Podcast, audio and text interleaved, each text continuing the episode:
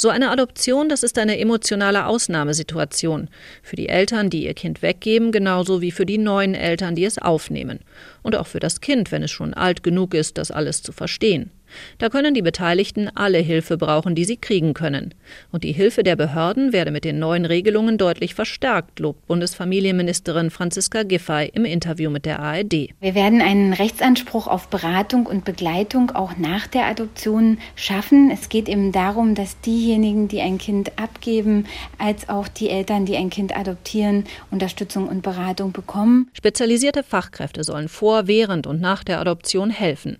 Der CDU-Familie Familienpolitiker Markus Weinberg betont, wie entscheidend die geplante verpflichtende Beratung im Vorfeld sei.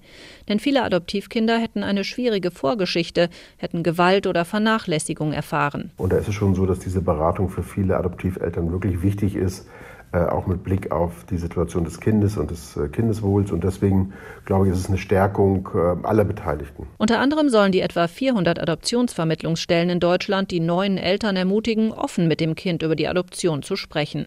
Denn es sei wichtig für Kinder zu wissen, woher sie kommen, sagt Familienministerin Giffey.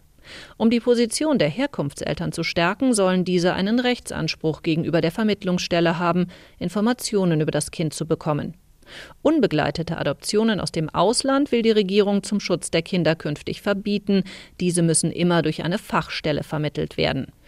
Gut gemeint, aber längst nicht immer gut gemacht, sagen Kritiker über das Adoptionshilfegesetz. Lesbische Paare sehen darin eher ein Adoptionserschwerungsgesetz. Sie fühlen sich sowieso benachteiligt, weil zwei Mütter nicht automatisch zwei rechtliche Eltern sein können, sondern den lästigen Weg über die Stiefkindadoption gehen müssen, bei der die eine Mutter das Kind der leiblichen Mutter adoptiert.